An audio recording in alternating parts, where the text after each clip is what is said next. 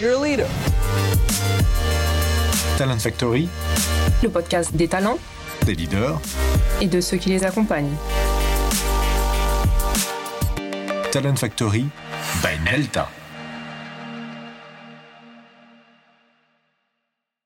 Bonjour et bienvenue dans Talent Factory by Nelta. Aujourd'hui, je reçois Jean-Jacques Gressier pour la séance Focus et on va parler symétrie des attentions.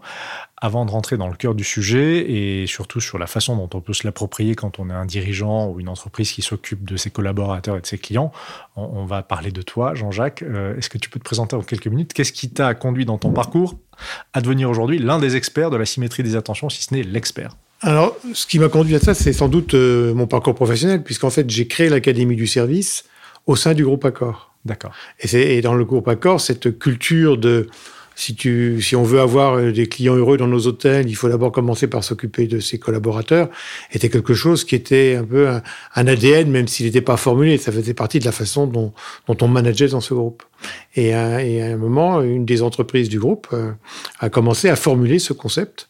Et quand donc j'ai, quand j'ai créé moi l'Académie du service au sein du groupe Accor pour servir des clients qui n'étaient pas des concurrents du groupe Accor, mais qui nous demandaient de les aider à améliorer l'expérience client, ben, j'ai formulé ce concept de la symétrie des attentions de façon à ce qu'il structure aussi toute autre méthode, puisqu'en fait, ce concept nous amène, les clients viennent nous voir pour qu'on les aide à améliorer l'expérience client. Et donc, ça, c'est le cœur de notre métier. Mais comme le cœur de notre métier, c'est aussi de faire en sorte que cette expérience client qui aura été documenté soit réellement déployé dans l'ensemble des points de contact avec les clients, eh ben au nom de la symétrie, en fait, quand on a documenté l'expérience client, on documente l'expérience des collaborateurs, qui souvent euh, se, se, se, construit au travers les processus, les faces, les comportements de management, mais tout aussi de coopération. Comment est-ce qu'on coopère ensemble au bénéfice du client? D'accord. À l'issue de cette euh, mise en œuvre de la symétrie d'attention, tu as déclenché ce que, ce que tu appelles le baromètre oui. Euh, de la culture service. Comment tu peux nous le résumer? Comment ça fonctionne ça? Alors, ça fait six ans qu'avec mon associé Thierry Spencer, on fait effectivement à partir d'un panel représentatif avec euh, le groupe Ipsos hein, qui nous a trouvé donc un panel représentatif. On fait une étude de l'avancement euh, de cette maturité de la culture de service dans l'ensemble des entreprises françaises, puisque on s'est rendu compte que ce concept, effectivement, les, les dirigeants se l'appropriaient facilement. parfois, ils en parlaient. Mais nous, on a tout de suite été assez soucieux de voir, de dire bon, ben, ce concept, même s'il rencontre un succès d'estime, est-ce qu'on pourrait mesurer, est-ce qu'il est une réalité vécue par les clients et une réalité vécue par les collaborateurs. Donc on interroge, pour faire ce baromètre depuis six ans, à la fois des clients et des personnes qui servent, et on leur pose des questions en miroir pour voir si justement euh, la symétrie d'attention, le client, est-ce qu'il la ressent dans la qualité de service qu'il a, qu'il constate, et est-ce que les collaborateurs qui sont au service des clients, eh ben aussi euh, constatent que par exemple, si je prends un exemple, euh, est-ce que, si on prend l'exemple d'un des axes de la symétrie qui est euh, l'attention qu'on porte aux réclamations, bon, est-ce que le client dit oui, dans cette entreprise, euh, les employés, quand je leur fais part d'une réclamation, en tiennent compte? Ouais. C'est la première question. Et aux collaborateurs, on va poser deux questions. Est-ce que dans votre entreprise, quand un client réclame, est-ce qu'on y prête attention? Et est-ce que vous, collaborateurs, quand vous avez une réclamation, est-ce qu'on y prête attention aussi? Hein, donc c'est ça. le principe du baromètre. Donc on le mesure depuis six ans et ça nous permet de voir que même si ça progresse, bah, le chemin sera encore long. Parce que cette symétrie d'attention qui, en fait, quand on l'étudie, fait un pont entre une approche marketing et une approche managériale. La symétrie, qu'est-ce qu'elle dit? C'est que la qualité de la relation entre une entreprise et ses clients est symétrique des qualités de la relation à l'intérieur de l'organisation. Donc là, on fait bien un pont entre marketing et management. Mais la symétrie, elle a une dimension verticale. Et c'est là où elle est difficile. Parce que la symétrie, elle dit que tu peux pas reproduire un comportement que tu ne reçois pas. Donc elle pose aussi, dans son concept, le principe de l'exemplarité. Et l'exemplarité, la seule façon de l'accepter, bah, c'est d'accepter qu'on n'est pas toujours exemplaire.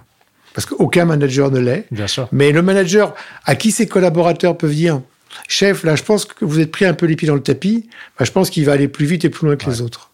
Ça fait partie d'ailleurs des clés hein, que, tu, que, tu, cites. Euh, il y a une dizaine de clés. Alors d'ailleurs, j'ai oublié de le mentionner, mais euh, j'encourage tous les auditeurs à, se procurer l'ouvrage que vous avez sorti, La symétrie des attentions, le manifeste édition 2020, parce qu'il y aura d'autres éditions, parce que c'est une matière vivante, euh, la symétrie des attentions. Oui, parce que l'expérience client elle, évolue en permanence. Hein. nos, clients sont de plus en plus exigeants, mais ce qui fait que les collaborateurs sont engagés, hein, la société évolue. Donc effectivement, une démarche qui veut aller vers la symétrie d'attention au bénéfice des clients et des collaborateurs, si elle n'est pas en perpétuelle amélioration, elle ne produit pas le succès espéré. Et dans, dans, les conseils que tu donnes dans ce livre, euh, il y a dix exemples, je ne vais pas tous les citer, mais mmh. dans ce que tu dis, il y a effectivement favoriser la prise d'initiative et affirmer le droit à l'erreur, euh, qui est une clé. Alors, je, fais juste une, toute petite dérivation personnelle. Ça me rappelle une fois où un client nous a sollicité en disant euh, on a des valeurs dans l'entreprise, il y en a cinq, dont le droit à l'erreur.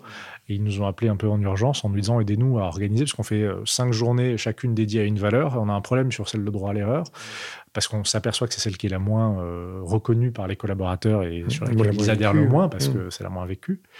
Et, on, pose quelques questions. Et là, on a un électrochoc parce que la, la, personne qui nous sollicite, on lui dit Mais qu'est-ce que vous avez fait Qu'est-ce que vous imaginez pour cette journée? Elle nous dit On pensait inviter euh, des dirigeants qui ont fait des erreurs euh, et pour qu'ils nous expliquent comment ils ont rebondi. Et j'ai alors où est le problème? Il me dit ben, En fait, on s'aperçoit qu'ils sont plus dans l'entreprise. Il n'y en, a, il y en a pas. Et donc, il y a peut-être un problème, il n'y a peut-être pas de droit, à l'erreur. De à. Et effectivement, c'est un, préalable important. Tu, tu, quand tu parles aussi de, de reconnaître qu'on n'est pas toujours exemplaire, hmm. euh, tu, tu, euh, tu, le dis euh, de manière très amusante, le, meilleur des managers doit reconnaître que lui aussi peut commettre des erreurs, se tromper, mal réagir. Et un manager ouvert au feedback est un manager soutenu à long terme par ses équipes toi, au quotidien, en tant que patron de l'Académie du service, comment mmh. tu le mets en œuvre, ça? Mais Je le mets en œuvre par, euh, d'abord, euh, l'encouragement. Je, dis souvent, dans, à l'Académie du service, euh, on est l'entreprise qui responsabilise énormément l'ensemble de ses collaborateurs. Mais ce n'est pas parce que tu dis aux gens, prenez vos responsabilités, et chez moi, n'importe qui peut déclencher une dépense. Il n'y a pas de contrôle, mais c'est pas parce que tu, libères les choses, que tu responsabilises, que les gens prennent des responsabilités. Donc il faut bien leur montrer que effectivement, quand ils font des choses, bah, parfois ils peuvent prendre une décision qui serait peut-être pas la plus pertinente, mais que, ce que, que la façon dont tu les interroges et où tu les fais réfléchir par rapport à ce qui vient de se passer, c'est qu'est-ce que tu viens d'apprendre et en quoi ça te permettra d'être meilleur la fois d'après. Et de leur expliquer, et puis ils se rendent compte de par ton comportement. Moi, je leur dis souvent, écoutez, celui qui a fait le plus d'erreurs dans cette entreprise, c'est moi. Parce que statutairement, c'est moi qui ai pris le plus de décisions. Donc j'ai forcément mathématiquement fait, plus, d'erreurs que vous. Et à partir du moment où il y a une forme de... On est décomplexé par rapport à ça. Et surtout où on fait en sorte d'en faire une source d'apprentissage. Mais c'est fondamental parce qu'on voit qu'il y a beaucoup d'entreprises aujourd'hui qui comprennent que pour améliorer la satisfaction client, il faut donner de l'autonomie aux collaborateurs. Parce que face à un client qui veut quelque chose, bah, le client n'accepte pas qu'on lui dise attendez, je vais me renseigner et puis on vous répondra dans trois jours. Donc, euh, de plus en plus, contraint par l'exigence client, l'entreprise dit on va donner de la responsabilité à nos collaborateurs. Mais tu peux pas donner cette responsabilité si tu ne permets pas le droit à l'erreur. Parce que forcément, en prenant une décision à chaud face à un client, bah, peut-être que je peux me tromper un peu. Mais en tous les cas, je me, ça sera moins grave que si je ne réponds pas à la demande du client. Donc même quand il y a erreur, les statistiques montrent qu'en fait, il n'y a pas mort d'homme. Il y a pas, on fait pas couler le navire. Euh, que bien sûr, ça aurait peut-être, on aurait peut-être pu faire un peu autrement. On aurait peut-être pu le faire un peu à moins cher ou je sais pas. Mais, mais en tous les cas, il y a toujours un bénéfice à plutôt avoir donné la réponse tout de suite, avoir réagi, avoir compensé, peu importe. Mais c'est pas parce qu'on on ouvre ce droit que les gens le prennent. Quand ça fait 20 ans que tu es managé euh, avec euh, par un management qui te demande en permanence de demander l'autorisation et qui est dans le contrôle permanent, bah, entre le droit à l'erreur, euh, l'autonomie décrétée et cela vécu, il y a un accompagnement. Les managers doivent apprendre à accompagner l'exercice de l'autonomie de leurs collaborateurs. Parce que pendant 20 ou 30 ans, on ne leur a pas donné ce droit. Voilà, donc c'est un vrai sujet de transformation. Il y a un des points que tu soulèves également dans le livre, toujours dans ces conseils, qui me paraît assez puissant parce que je pense que tout dirigeant et tout leader doit, doit se poser cette question-là. Tu dis l'expérience produite par une entreprise est le résultat d'une expérience client et d'une expérience employée réussie. C'est vraiment l'équation magique de la symétrie d'attention. C'est l'équation magique. Hein. Euh, tous nos clients viennent nous voir effectivement en pensant qu'ils veulent et ils veulent améliorer l'expérience de leurs clients. Mais dès qu'on rentre un peu en réflexion avec eux, ils se rendent bien compte que effectivement l'expérience client. Alors c'est intéressant de voir à quel point les choses bougent vite d'ailleurs, parce qu'effectivement il y a eu une première étape où pour améliorer l'expérience client, il fallait améliorer l'expérience collaborateur. L'expérience collaborateur, elle est construite, par, on va dire, par, par deux grands domaines. C'est la façon dont je suis managé, ça on le comprend bien, mais aussi la façon dont on coopère entre nous pour que le client puisse être servi.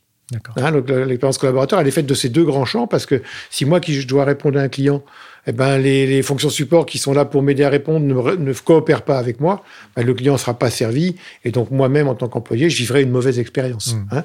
Donc on, est bien parti de, ce concept-là que il fallait travailler l'expérience collaborateur pour améliorer l'expérience client.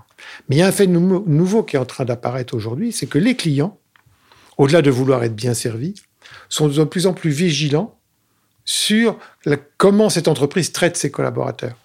L'image de marque employeur, qui était nécessaire pour pouvoir attirer à soi les meilleurs, devient aussi un des éléments de ce qui attire les clients par rapport à la relation avec cette entreprise. Si je sais que cette entreprise ne me traite pas bien ses collaborateurs, bah, peut-être que je vais aller acheter ailleurs.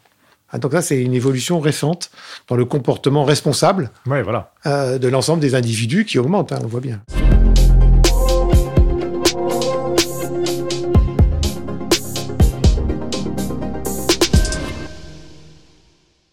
Tu ouvres d'ailleurs la voie à ma prochaine question qui était sur la, le fait qu'on peut placer, euh, si je caricature, la symétrie des attentions au cœur d'à de, peu près toutes les réflexions de l'entreprise, parce que tu, l'écris également dans le livre, euh, c'est aussi prendre soin de ses ressources, euh, des matériaux dont on a l'usage, l'eau, l'air, l'énergie, et tu peux l'appliquer en cascade en fait à tous les chantiers. Oui, oui.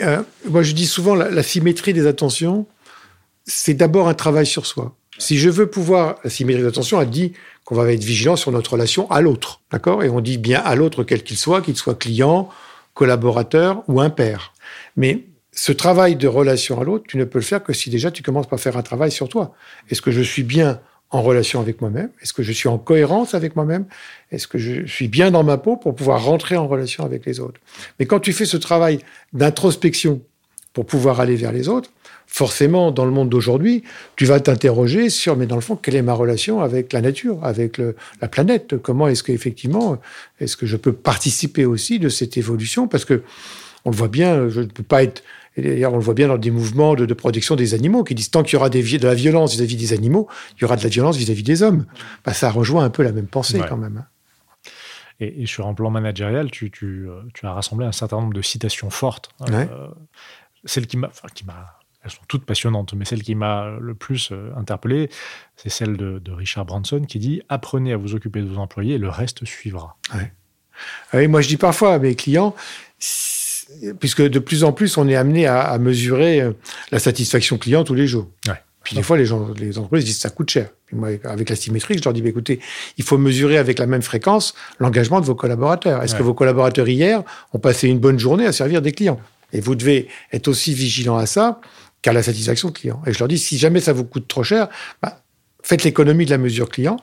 Parce que si vos collaborateurs vous disent tous les jours, oui, hier, les clients que j'ai servis, je les ai bien servis, ils étaient contents et j'étais fier de moi, vous pouvez être sûr que vos clients sont contents.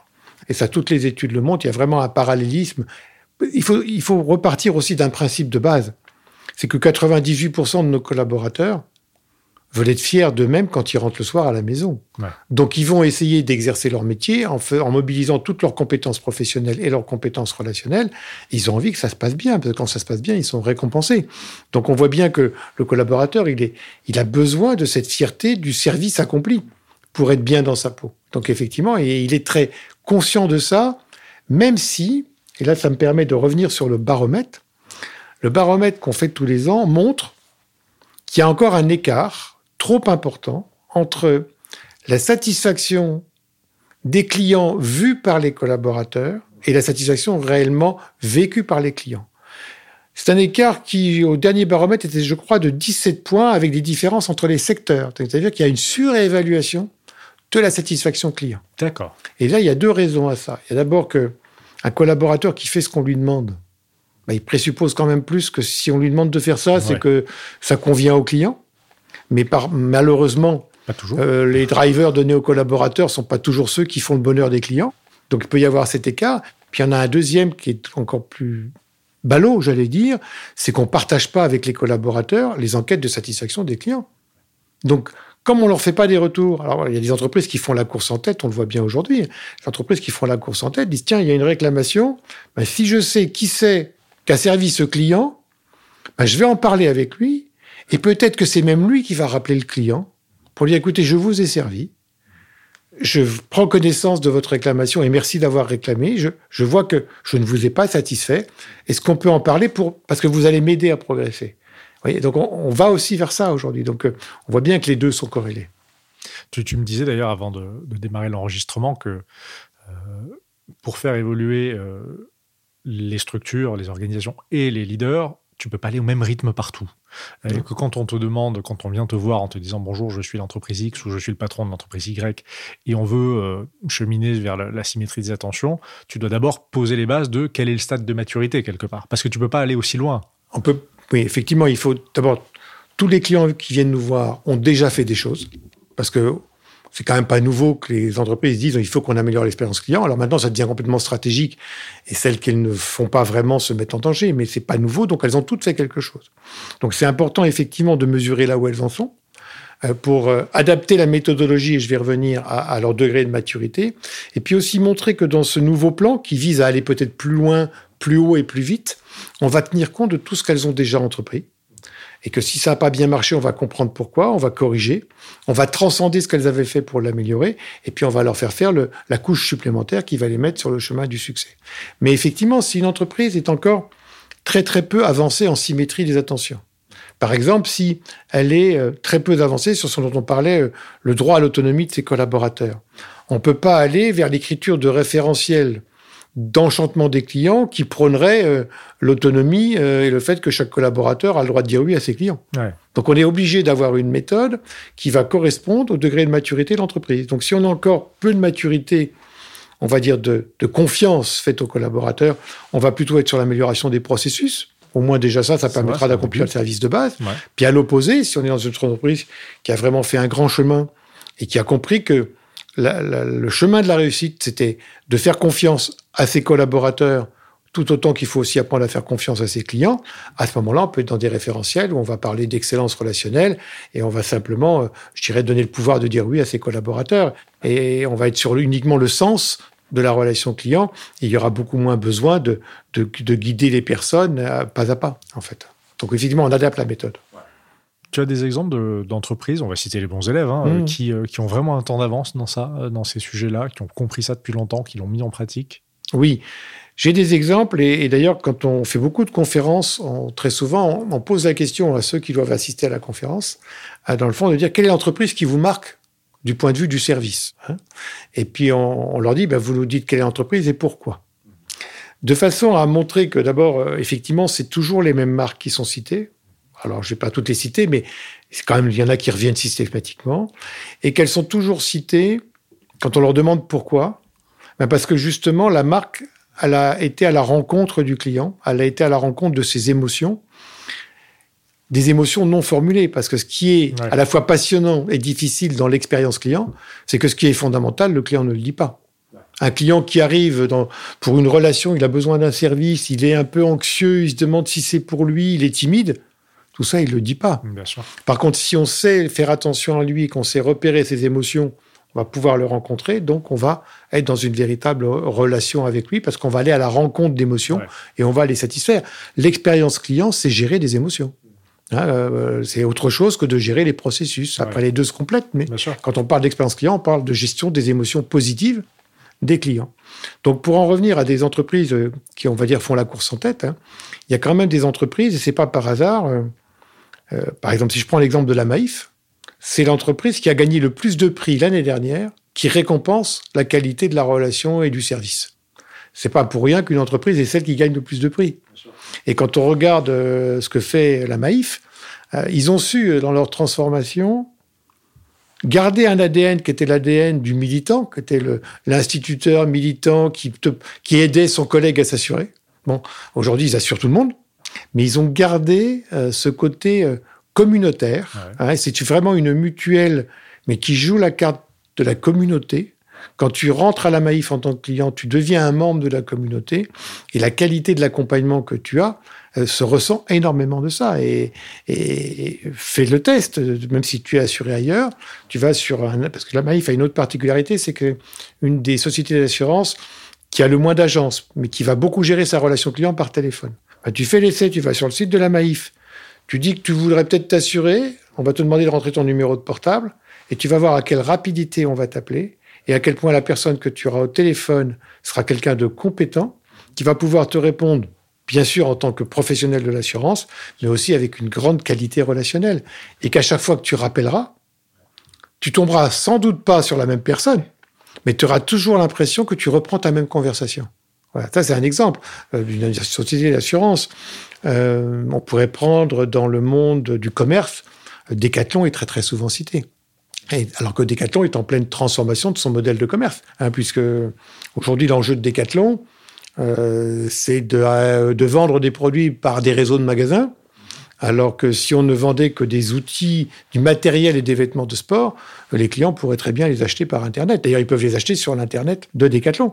Mais Decathlon est dans une mutation où euh, on fait tout pour qu'un client qui a envie de faire du sport vienne rencontrer Decathlon par Internet et en boutique, mais que si demain tu as envie de faire du sport, par exemple, tu veux te mettre au vélo, on doit être capable de te proposer euh, un vélo neuf, un vélo d'occasion, parce que dans le fond, peut-être que tu as envie de faire du vélo, mais peut-être pas acheter un neuf. Et puis tu peux aussi avoir envie de dire, bah, j'hésite, parce qu'un vélo, c'est quand même un achat important. Et aujourd'hui, Decathlon te dira, bah, écoutez, si vous pensez que ce vélo est pour vous, vous le prenez. Et puis si dans un mois, vous ne me l'avez pas rapporté, bah, je vous débiterai votre carte bleue. Mais si vous me le rapportez dans 15 jours parce qu'il ne vous convient pas, il n'y a pas de sujet. Donc c'est comment on passe de la vente d'articles de sport au fait de te faire pratiquer un sport. Et on va t'accompagner dans la pratique parce que même on te dira, le vendeur te dira, bah, si en plus vous voulez euh, commencer à faire un peu d'entraînement, euh, bah, je vais vous accompagner, je vais vous faire rencontrer des gens, je vais vous aider à pratiquer cette remise en forme que vous appelez de vos voeux. Donc on passe bien chez des entreprises comme Decathlon de, du marchand d'articles de sport à l'accompagnement du sportif. Donc on rentre bien dans les usages. Hein, et on est bien aujourd'hui dans l'économie du, du service et l'économie des usages. Donc Decathlon est un bel exemple de cette transformation qui repose sur des valeurs de qualité managériale oui, parce également très forte. Culture, là, une culture ah, managériale chez Decathlon qui est primordiale. Très forte. Ils ont un, taux de fidélité de leurs collaborateurs qui est quand même extraordinaire. Beaucoup de gens font carrière chez Decathlon et ont une très belle vie professionnelle chez Decathlon. À la Maïf, à Decathlon, et puis dans, de manière générale chez les entreprises que tu accompagnes et qui, euh, qui sont vraiment sur cette voie-là, qui porte ce sujet? Il faut que ça vienne de la direction générale, il faut que ça vienne euh, des équipes, c'est euh, un service en particulier? Alors dans les entreprises qui font la course en tête, et qui sont toujours cités. Ça fait longtemps que l'entreprise est très concentrée sur ce sujet et que les valeurs correspondant à ça, que les pratiques correspondantes sont partagées par le plus grand nombre. Donc ce sujet fait partie de la culture de l'entreprise, il est porté par tout le monde.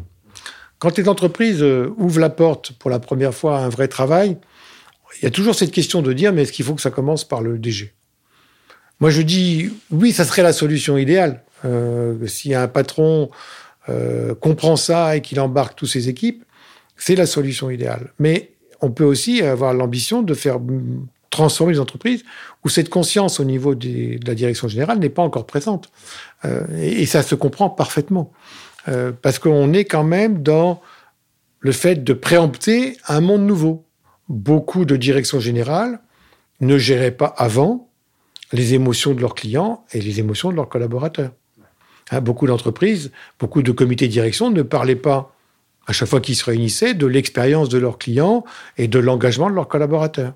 Donc c'est aussi notre métier à nous de conseil de dire comment est-ce que je peux accompagner une équipe dirigeante qui doit, parce qu'aujourd'hui c'est une nécessité, rentrer dans cet univers de la gestion de l'expérience client, mais qu'il n'y a pas de repère.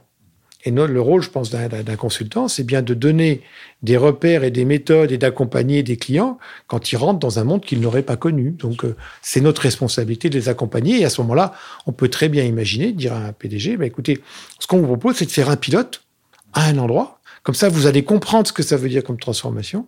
Puis vous allez aussi en voir les effets positifs. Puis quand vous aurez compris, on va généraliser. Voilà. C'est aussi une façon de faire.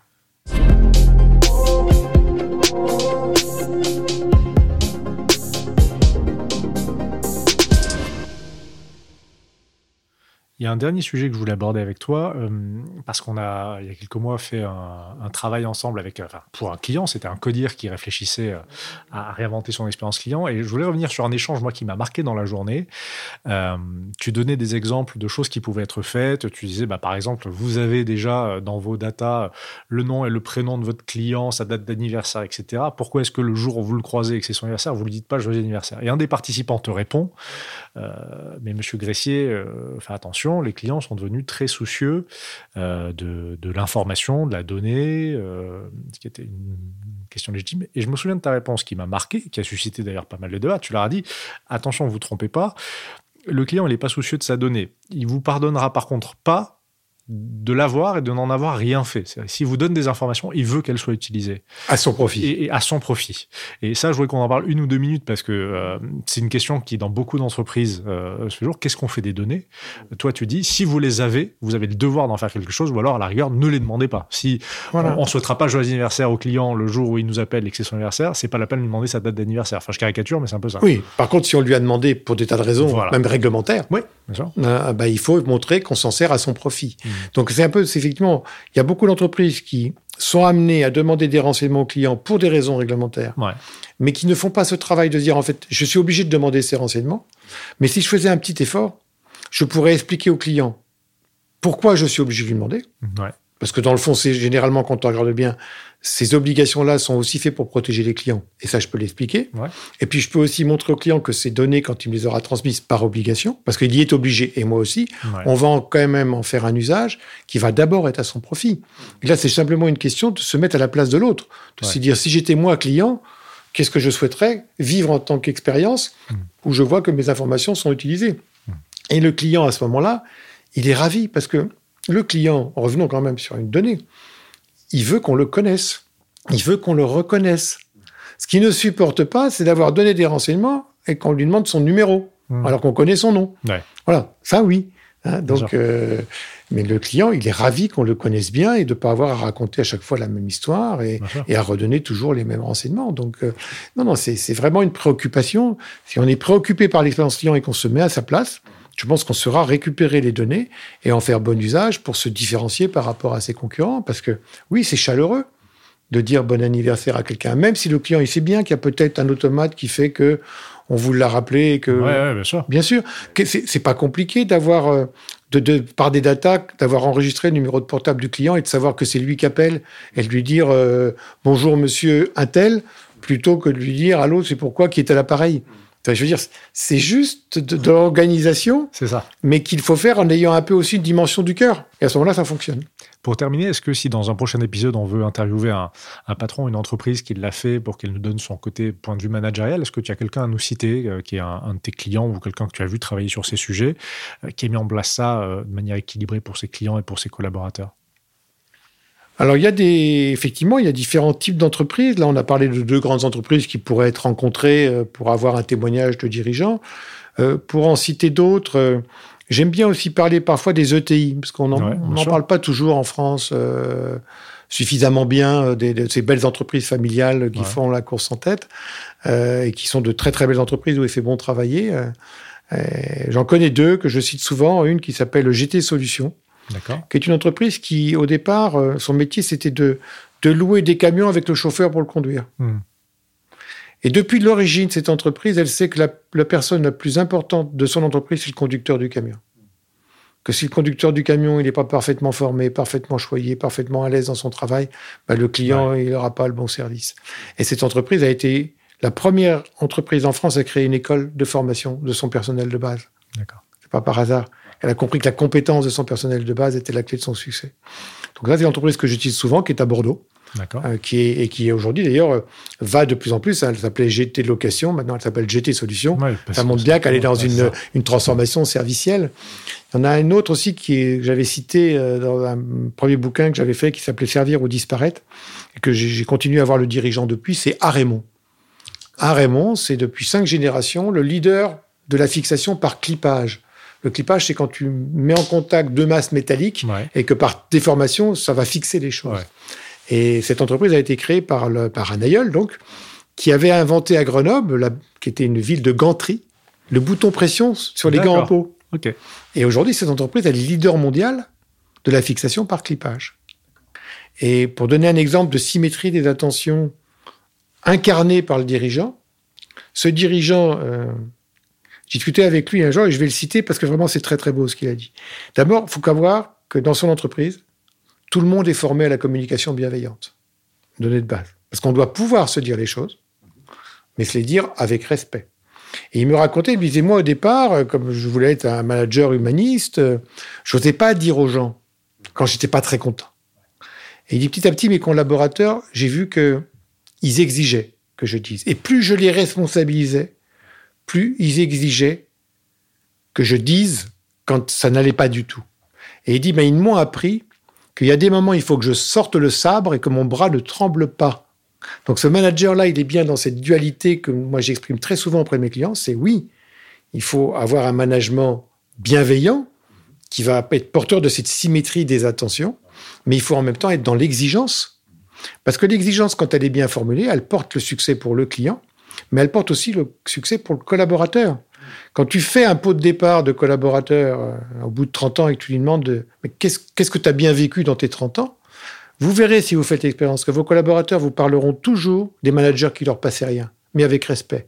Parce que ce manager qui te passe rien, d'abord quand tu fais bien, il te le dit. Un premier cours de management, c'est bien apprendre à dire bravo et merci à quelqu'un qui fait bien les choses. Et puis surtout, quand tu fais pas bien, il le voit. Et il te réexplique. Et grâce à lui, tu évolues en compétences et grâce à lui, tu peux prétendre à des promotions. Donc c'est bien, effectivement, la symétrie des attentions, c'est aussi réconcilier des choses qu'on a eu tendance peut-être à opposer, mais qui sont la bienveillance et l'exigence, par exemple. Parfait. Ce sera un magnifique mot de la fin. Merci beaucoup, Jean-Jacques. Merci à toi. Un vrai plaisir. Au revoir. Merci à Jean-Jacques Gressier pour cette plongée au cœur de la symétrie des attentions, des enseignements sur un plan managérial, des enseignements sur un plan du leadership, mais également des enseignements sur la centricité client. J'espère que vous avez pris autant de plaisir à écouter cet épisode que nous avons pris à l'enregistrer. Merci encore pour votre fidélité. Et en termes de symétrie des attentions, vous connaissez maintenant le mot d'ordre. Portez votre masque. Bonne journée.